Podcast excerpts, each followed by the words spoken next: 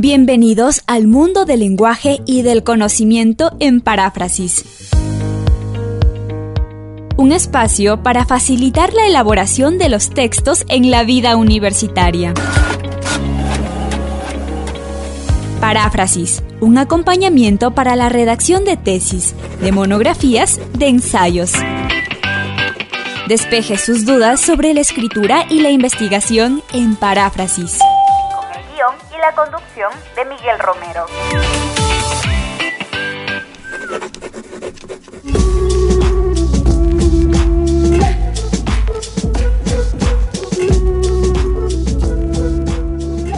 Bienvenidos a Paráfrasis. Hoy vamos a abordar sobre el fraude científico de las revistas depredadoras. Recuerden que Paráfrasis es un programa que trata sobre la escritura académica, la investigación, el lenguaje, el mundo de la ciencia, la cultura científica. Y el tema de las revistas depredadoras surge en estos últimos años. Y para poder abordarlo, he invitado a un experto en la temática. Se trata de Jaime Buitrago Ciro. Él es doctorando en transformación e innovación digital por la Facultad de Ingeniería de la Universidad de Ottawa. Tiene una maestría en ciencias de la información por la Universidad de Ottawa. Es autor de diversas publicaciones académicas.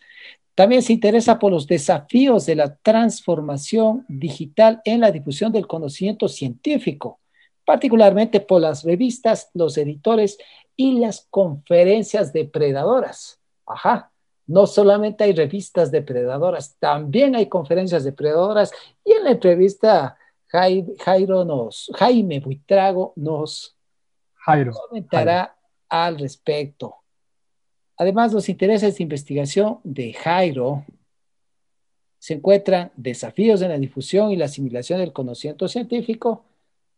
Particularmente se interesa por las herramientas de la traducción automática para ayudar a los no nativos en inglés en los procesos de la asimilación y la difusión de las investigaciones científicas. Jairo, bienvenido a Paráfrasis. Miguel, muy buenas tardes. Muy buenas, eh, bueno, a usted y a toda la audiencia. Primero le, le agradezco por, por, la invitación y, y, por el espacio que me ofrece para, para compartir con ustedes estos temas tan importantes. Muchas gracias. Jairo, el mundo de las revistas depredadoras, creo que para que la audiencia vaya ubicándose de qué se trata una revista depredadora, le pido, ¿podría indicarnos qué entendemos por este término? Eh, claro, Miguel. es decir, el, el, término como tal, el concepto de, de revista depredadora, eh, surge por primera vez en la ciencia en el año 2000, 2010.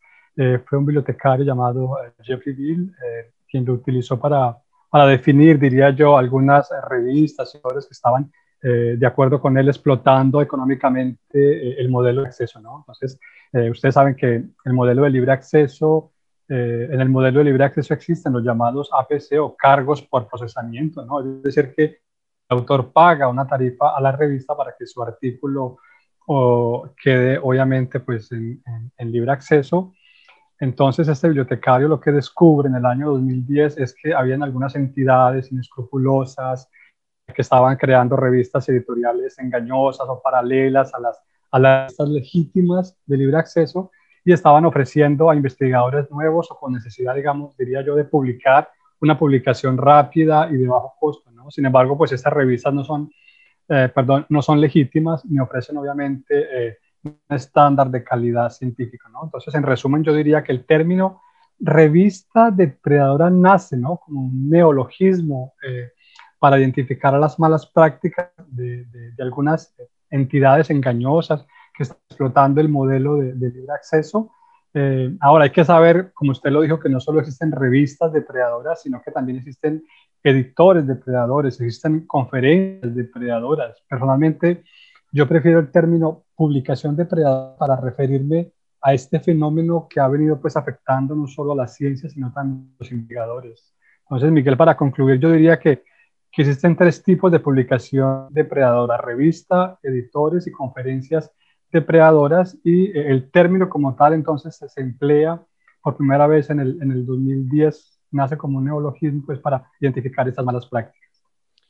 Jairo, entonces, usted destaca malas prácticas de estos editores de las publicaciones depredadoras. ¿Quién está detrás de estas publicaciones, de estas malas prácticas, Jairo? Es una buena pregunta, Miguel. Es la pregunta que, que, que, la ciencia general se ha hecho, ¿no? Desde que, desde que Jeffrey empezó a hablar o sacó a la luz este, este fenómeno. Ahora, yo diría que detrás de una revista depredadora hay una organización, ¿no? Yo, mejor una entidad, cuyo único objetivo es el de obtener beneficios económicos, ¿no? No hay otra. O sea, es una, es una entidad estafadora eh, que busca obviamente pues eh, aprovecharse de los, de los investigadores, sobre todo los, los, investigadores nuevos, los estudiantes de doctorado, los que apenas están empezando a publicar.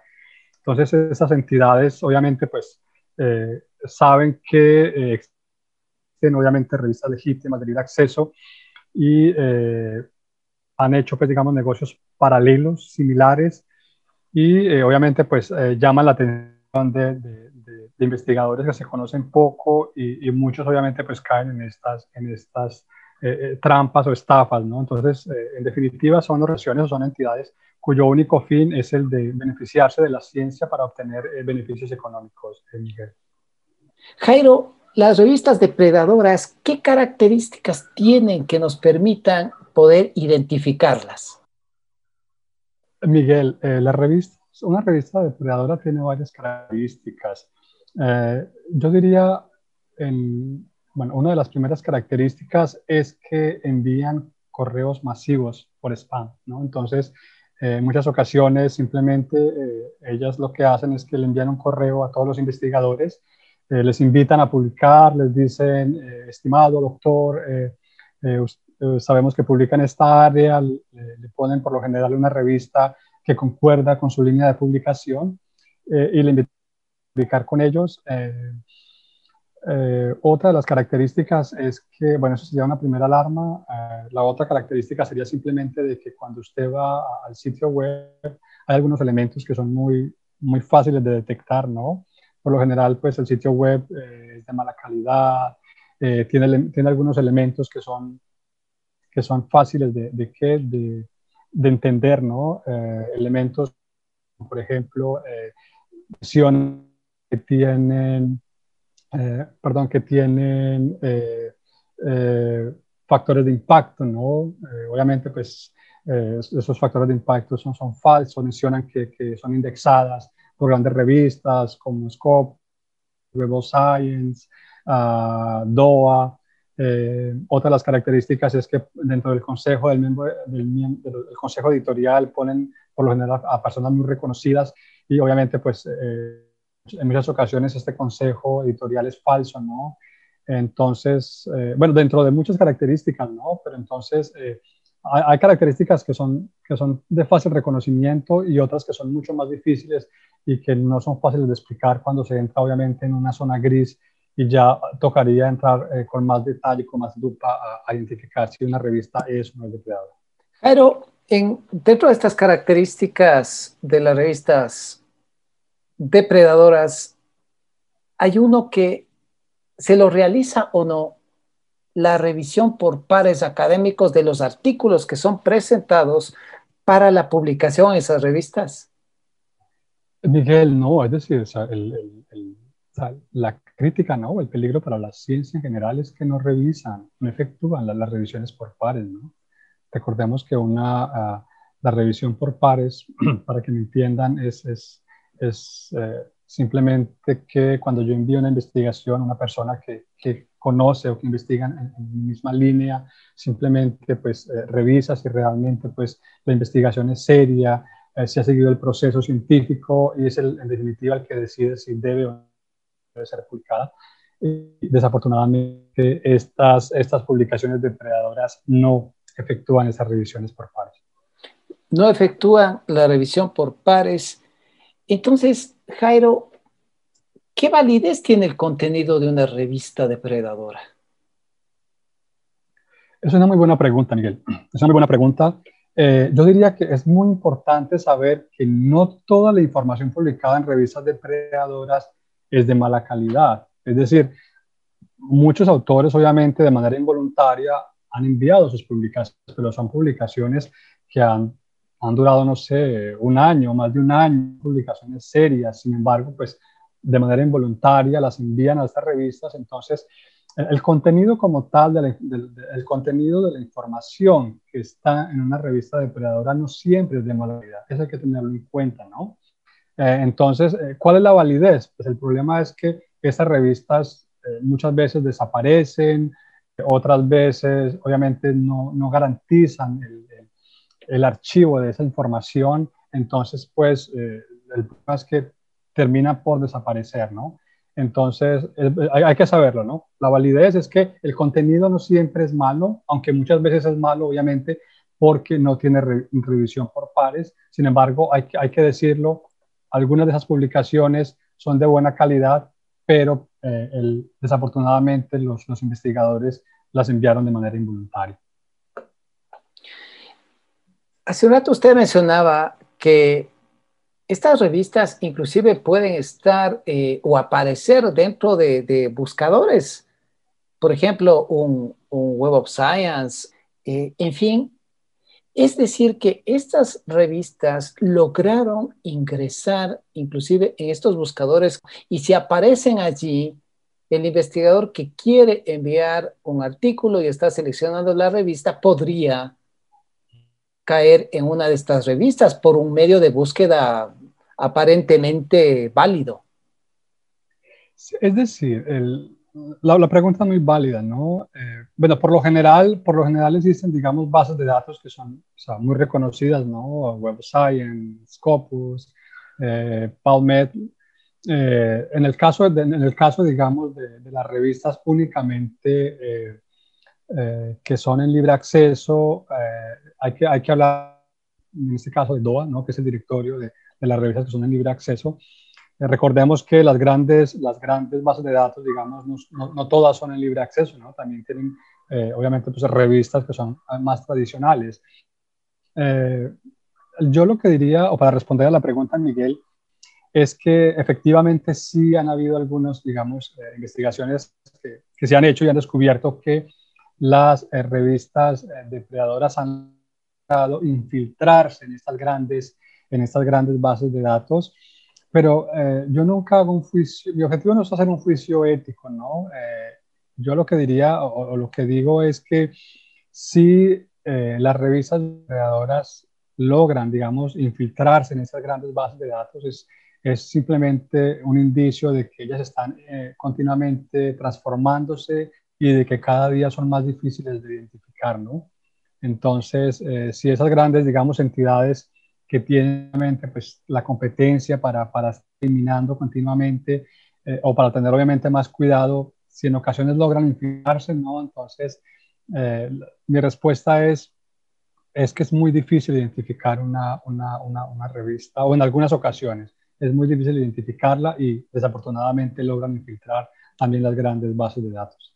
Es Jairo Vitrago, hoy en paráfrasis. Momento de hacer la primera pausa musical, Jairo, por eso le pido que comparta una canción que sea de sagrado con la audiencia de paráfrasis y de Radio Voz Andina Internacional. Claro, Miguel. No sé, una, segunda canción podría ser El reloj de Il Bolo, que también me gusta mucho y la, la escucho muy a menudo. Regresamos.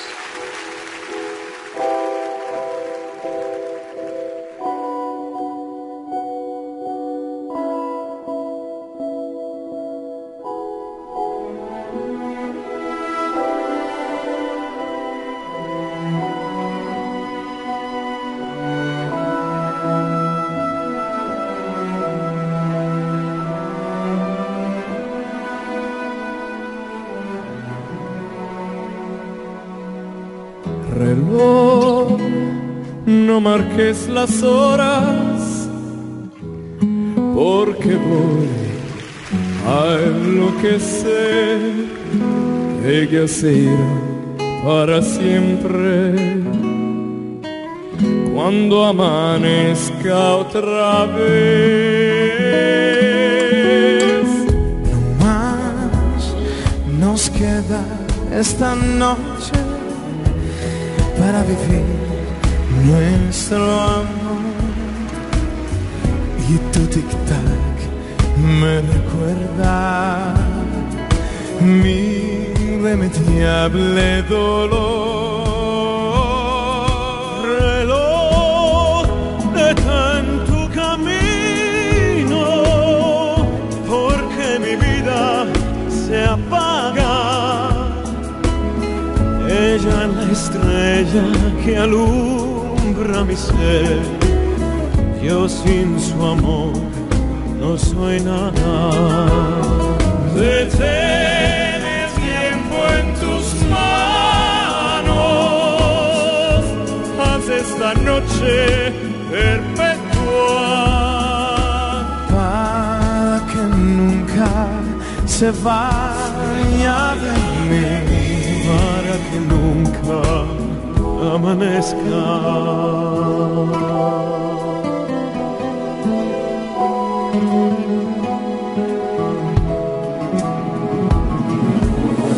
No más nos queda esta noche para vivir nuestro amor.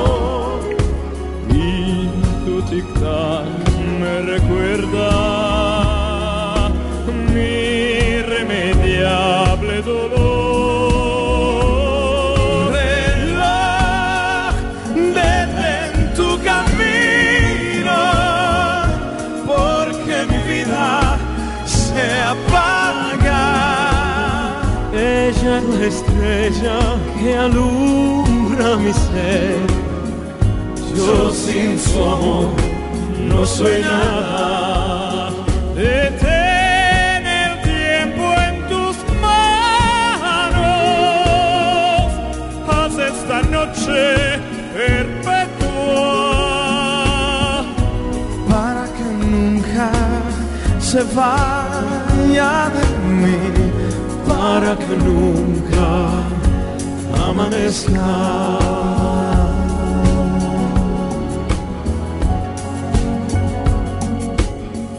Para que nunca amanezca. Amanezca. Amanezca que nunca amanezca. Amanezca.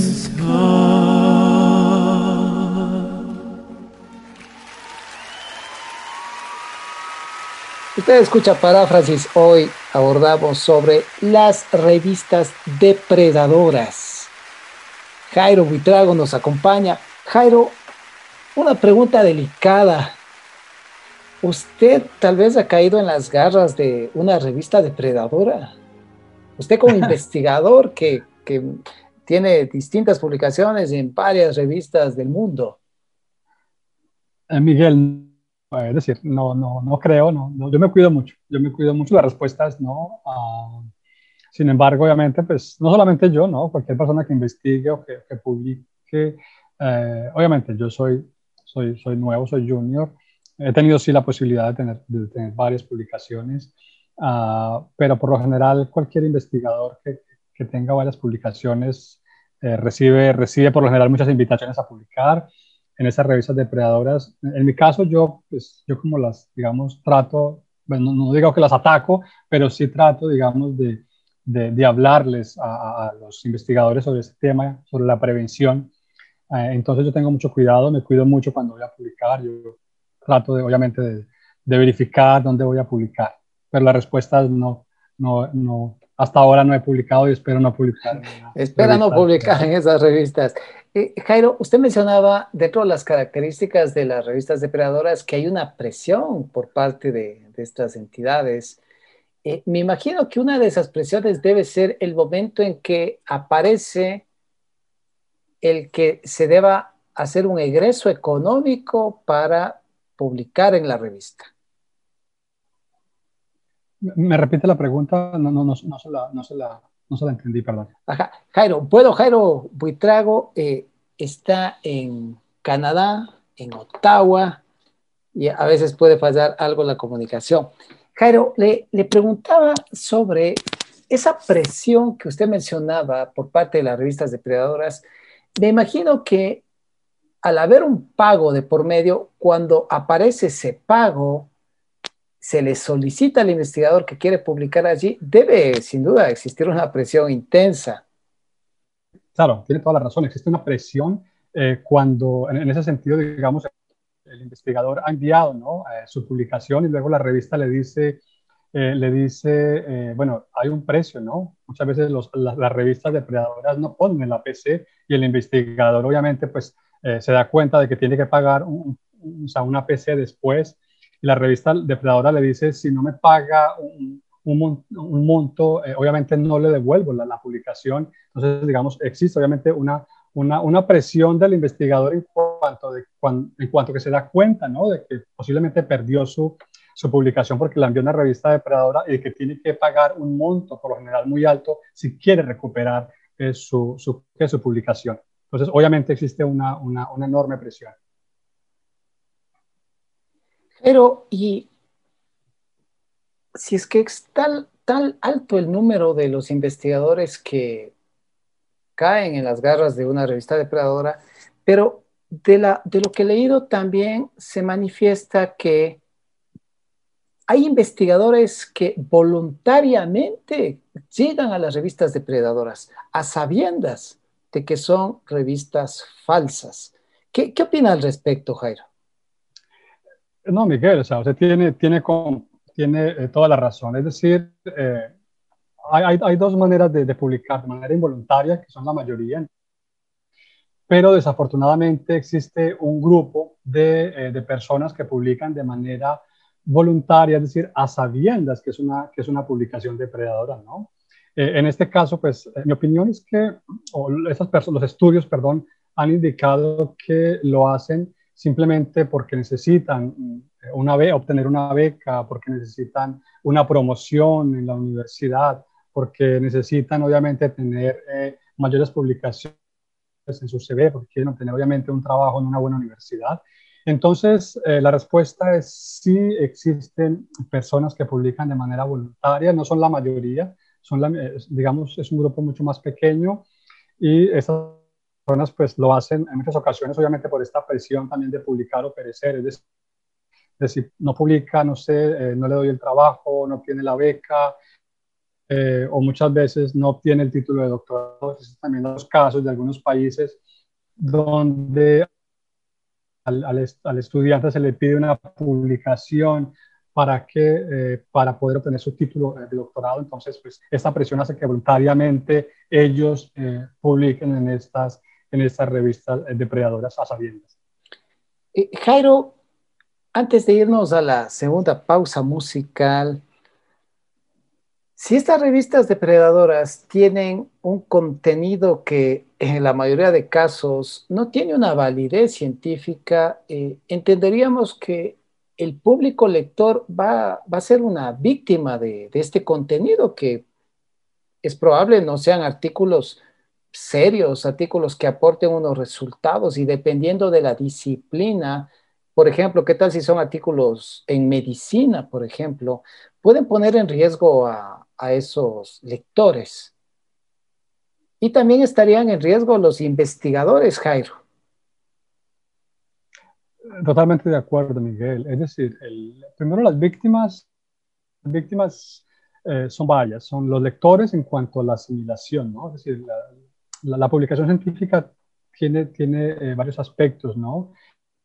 primero es la publicación, en este caso, digamos, afecta a los investigadores, quienes son los que publican, en este caso, digamos, involuntariamente, afecta a la asimilación, es decir, al lector, al que lee el artículo científico, eh, afecta a la ciencia en general, como usted lo dice en el caso de la medicina o en el caso, no sé, de, de una cura contra el COVID, ¿no? Eh, o sea, si, resulta ser una, una investigación que no tiene una revisión por pares, obviamente, pues esto podría ser muy perjudicial para la ciencia. Y por último, yo diría que en general somos todos los perjudicados, porque es que muchas de, esas investigaciones son financiadas eh, por fondos públicos y los fondos públicos, pues obviamente, pues vienen de todas las, de todas las, de todos los contribuyentes, ¿no? Entonces, yo diría que de manera general todos somos eh, víctimas de, de, las publicaciones eh, depredadoras. Las víctimas de las publicaciones depredadoras, la, eh, usted también mencionaba, Jairo, que a más de las publicaciones depredadoras también existen conferencias depredadoras. ¿Podría contarnos algo más sobre las conferencias depredadoras? Claro, Miguel, es un tema muy interesante porque, bueno, en general se, la ciencia se ha enfocado más en el aspecto, obviamente, de las revistas y de los editores. Sin embargo, eh, las, las, conferencias depredadoras eh, se han empezado a hablar en los últimos años. Eh, han habido algunos estudios que han evidenciado que la mitad o más de la mitad de las, de las conferencias que existen en el mundo son depredadoras, ¿no? y eh, tienen algunos alimentos particulares, ¿no? Eh, por lo general son, son conferencias que son ofrecidas en ciudades muy reconocidas o lugares, eh, países muy importantes, entonces esto atrae, digamos, a las, a las víctimas o a los, en este caso, a los investigadores que necesitan, obviamente, empezar a viajar, a hacer contactos, empezar a, ofrecer, perdón, a, sí, a ofrecer o a participar de esas conferencias para darse a conocer, ¿no? Entonces es un, eh, eh, también es una, es una aplicación, hace parte de la publicación Depredador, la conferencia Depredadora en este caso. Y eh, pues el elemento más importante es que por lo general se ofrecen, o son ofrecidas, perdón, en países, en países muy reconocidos que llaman la atención obviamente de, esos, de los investigadores que quieren viajar o que también les gustaría no solamente ir a, a, a dar a conocer su investigación, sino también a conocer quizás estas, estas ciudades eh, son, son entidades, son, por lo general estas, estas publicaciones, perdón, estas conferencias depredadoras eh, no se hacen en, universidades, sino que se hacen en aeropuertos, se hacen en hoteles. Eh, y pues obviamente han habido, no sé, algunos escándalos, no sé si se han escuchado, personalmente aquí en escándalos locales, en este caso aquí en Canadá sí, sí he escuchado algunos de, de conferencias depredadoras, en este caso de Toronto, de Vancouver, ¿no? donde participantes se dieron cuenta, eh, estando en la conferencia, ¿no? de que era una conferencia depredadora, obviamente esto pues, eh, ha causado un, un escándalo. ¿no? Pero también es otra. Vamos a hacer una, un corte, luego continuaremos abordando sobre las conferencias depredadoras. Vamos a hacer la segunda pausa musical. Le pido que nos comparta otra canción que sea de su agrado. Claro, eh, Miguel, eh, no sé, le compartiría la prima volta de Paul, que también me, me gusta mucho. Regresamos.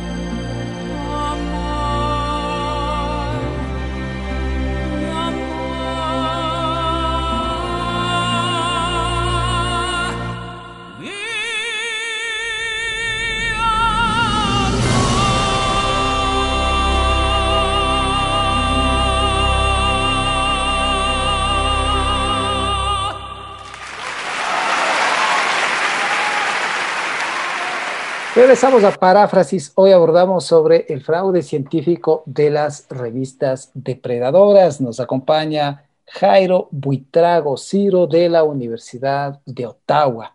Jairo, usted nos estaba comentando sobre las conferencias depredadoras.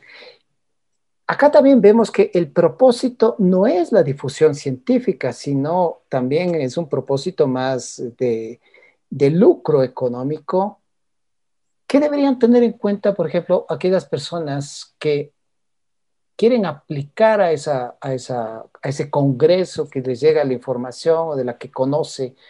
¿Qué debería saber o hacer para evitar caer en una conferencia depredadora?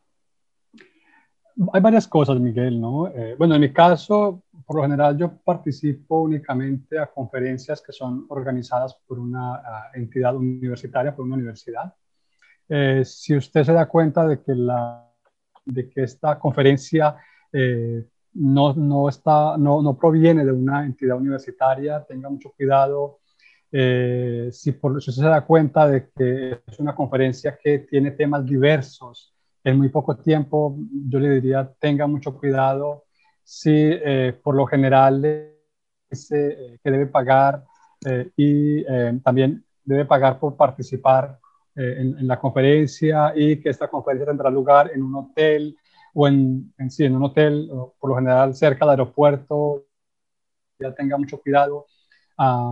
y otra de las, de las particularidades ¿no? es que estas, estas conferencias depredadoras por lo general eh, tienen temas muy diversos y eh, en algunas ocasiones eh, son conferencias que contratan, digamos, a uno o a dos investigadores reales, obviamente reconocidos, para llamar la atención de, de, esos investigadores. ¿no? Entonces también tengan en cuenta de que aunque hayan personas reconocidas, no significa de que no sean depredadores. ¿no? Entonces yo les diría, si la, si la conferencia no se hace en, en una universidad directamente o si no está organizada por una entidad universitaria, eh, yo le pediría de que, no sé, de que vaya, de que realmente eh, evalúe si es una conferencia eh, no, no depredadora. Jairo, en una, en una charla suya, usted comentó de un caso, por ejemplo, de una, no sé si es un investigador o una investigadora que fue contactada para impartir un taller pero no sabía que se trataba de, una, de un fraude de, estas empresas depredadoras. Eh, le pido que nos cuente al respecto. Eh, sí, yo, creo que fue, eh, un, bueno, escándalo que pasó aquí local, ¿no? En, Canadá, en Vancouver, fue una investigadora en el 2017, una, una conferencia depredadora contactó a una investigadora muy reconocida de Australia eh, el objetivo era eh, invitarla para darle un reconocimiento por su investigación. La investigadora aceptó, vino de Australia, llegó a Canadá, llegó a Vancouver, y eh, la misma noche, ya estando en Vancouver, hizo una investigación y se dio cuenta ¿no? de, que, de que esta conferencia era, era depredadora, y pues obviamente ya el otro día, cuando le, le fueron a dar el reconocimiento, simplemente pues hizo, empezó a explicar este problema de la revista, de las conferencias depredadoras y le dijo a, todo el público de que ellos estaban siendo víctimas de una conferencia depredadora y pues obviamente pues eso eh, pues hubo un escándalo, golpearon obviamente a los responsables, llegó la policía, entonces eso fue, una, fue, una, fue un escándalo grande y es decir, eh, solamente como para demostrar de que las conferencias depredadoras eh, también eh, están en todas partes y hay que tener cuidado, ¿no? Entonces, pasado. Jairo, interesante esa anécdota de la investigadora. es decir, que no por ser una persona que puede tener mucha experiencia en las publicaciones, está fuera de, de riesgo de caer en las garras de una empresa de, depredadora.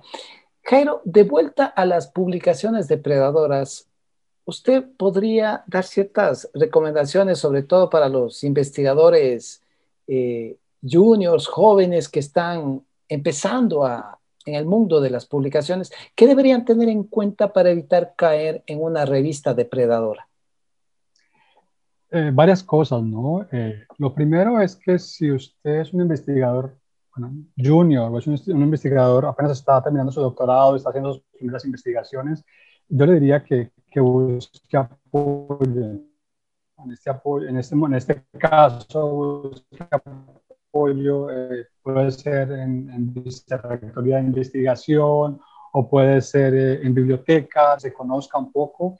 Eh, si me pide un consejo personal, eh, bueno, si va a publicar en una revista y no sabe si, si esta revista eh, eh, no está en libre acceso, pero no sabe si es depredadora o no, yo le aconsejo de que utilice el, el, directorio de revistas de acceso abierto, ¿no? el DOA. pues allí se encuentran, por lo general, todas las revistas que están allí, obviamente, pues han sido evaluadas y es una garantía de que eh, yo también le aconsejo de que utilice, vaya a la Asociación de Editores Académicos de Acceso Abierto.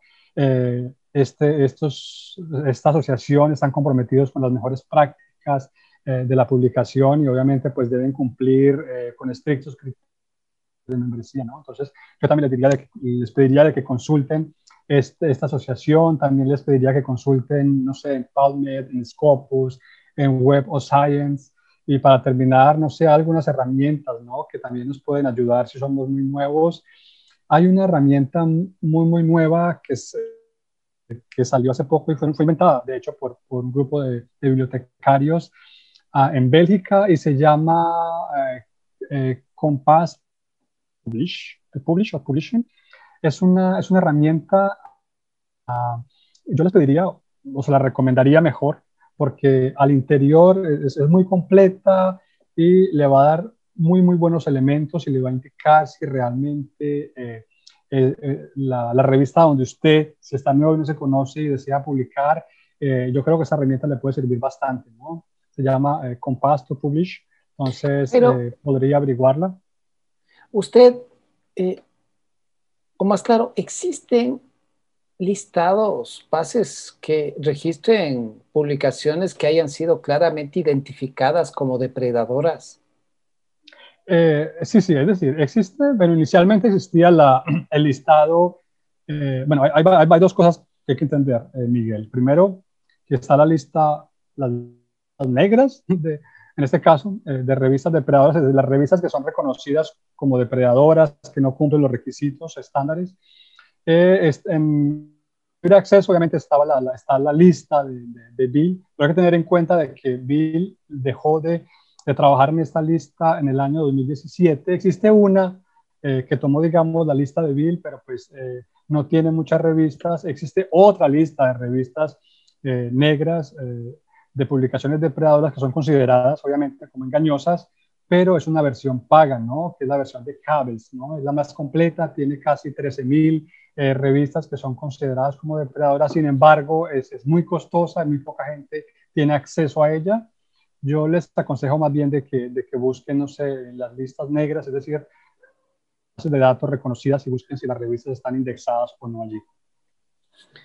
Jairo, eh, hay una, un, un, aspecto eh, que dice sobre la falta de definición, una definición consensuada sobre las revistas depredadoras, se lo identifica como una barrera para combatir este problema universal. Y hay una definición en un documento que, que, usted también participó dentro de los investigadores, que en español se titula Revistas depredadoras, sin definición, sin defensa, y allí se identifica una definición que la, voy a dar lectura. Literalmente dice allí, las revistas y editoriales depredadoras son entidades que priorizan el interés propio a expensas de la erudición y se caracterizan por información falsa o engañosa, desviación de las mejores prácticas editoriales y de publicación, falta de transparencia y o uso de prácticas de solicitud agresivas e indiscriminadas. Es una definición consensuada de un evento en el que participaron muchos investigadores, editores, y hay esta definición, Jairo. ¿Cuánto se ha avanzado en esta, en, esta definición o en alguna otra, Jairo? Eh, Miguel, eh, bueno, para responder a la pregunta, tener en cuenta que, como lo dije inicialmente, el término nace en el 2010, es un neologismo que se introduce en la ciencia para identificar estas malas prácticas. Eh, sin embargo, eh, desde el 2010 hasta el 2019 no hubo una definición clara, ¿no? La ciencia pedía que, obviamente, que se necesitaba una definición para saber realmente qué una revista depredadora y de esta manera pues poder atacarlas. Fue hasta en la cumbre de Ottawa, como usted lo dijo, que tuvo lugar en el 2019 eh, y la cual tuve la oportunidad de, participar, digamos, donde se, se, se, llegó a esta definición. Eh, es una definición muy reciente, obviamente tiene poco más de un año, ha sido, ha sido aceptada, es una definición un poco eh, larga, diría yo, un poco general, pero era necesaria ¿no? Era necesaria para poder eh, ser un poco más eh, inclusiva. Eh, yo diría que con esta definición se ha avanzado bastante, ¿no? Hasta ahora, de ahora en adelante, bueno, hasta ahora, pues muchos de los estudios sí esta definición en sus investigaciones, lo que indica que ha sido aceptada, ¿no? no sé si más adelante, no sé, puede que las revistas depredadoras cambien y toque hacer o realizar otra definición pero hasta ahora yo diría que durante los 10 años la única definición estándar que existe es esta y, yo pienso que es una, ha sido un gran avance para la ciencia porque, porque al menos fue de, un acuerdo mutuo y, y, es evidente que la ciencia empieza a aceptarla y empieza obviamente pues a reconocerla, ¿no? Es Jairo Rivera, hoy en paráfrasis, eh, Jairo, ya para finalizar, solamente un, un breve resumen de lo que hemos abordado. Entonces, por publicaciones depredadoras entendemos aquellas publicaciones que no tienen un fin de difusión científica, sino un fin económico de lucro, y entre cuyas características están, por ejemplo, que no realizan evaluación de pares académicos de sus artículos, por tanto, el contenido eh, tendría una credibilidad o una validez eh, nula, aunque eso no exime también que puede haber algún contenido que pueda ser valioso sobre la base de, los investigadores que han publicado allí. Y estas revistas depredadoras, al igual que existen estas revistas depredadoras, también existen conferencias depredadoras, también con gente con una mala práctica, con un propósito de, de lucro económico. Es un tema, Jairo, que está presente, es bastante, relativamente nuevo, al menos en nuestro contexto acá latinoamericano, y hay que prestarle mucha atención la comunidad académica porque puede caer en las garras de las revistas depredadoras.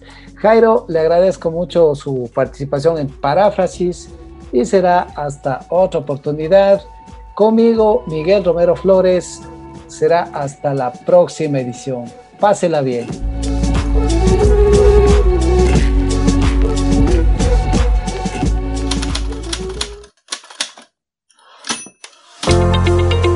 Hasta aquí le acompañamos con Paráfrasis. Programa de la Casa Andina de la Universidad Andina Simón Bolívar. Les invitamos a nuestro siguiente programa para seguir compartiendo el fascinante mundo del lenguaje y la investigación. Miguel Romero, su anfitrión, les dice hasta la próxima semana.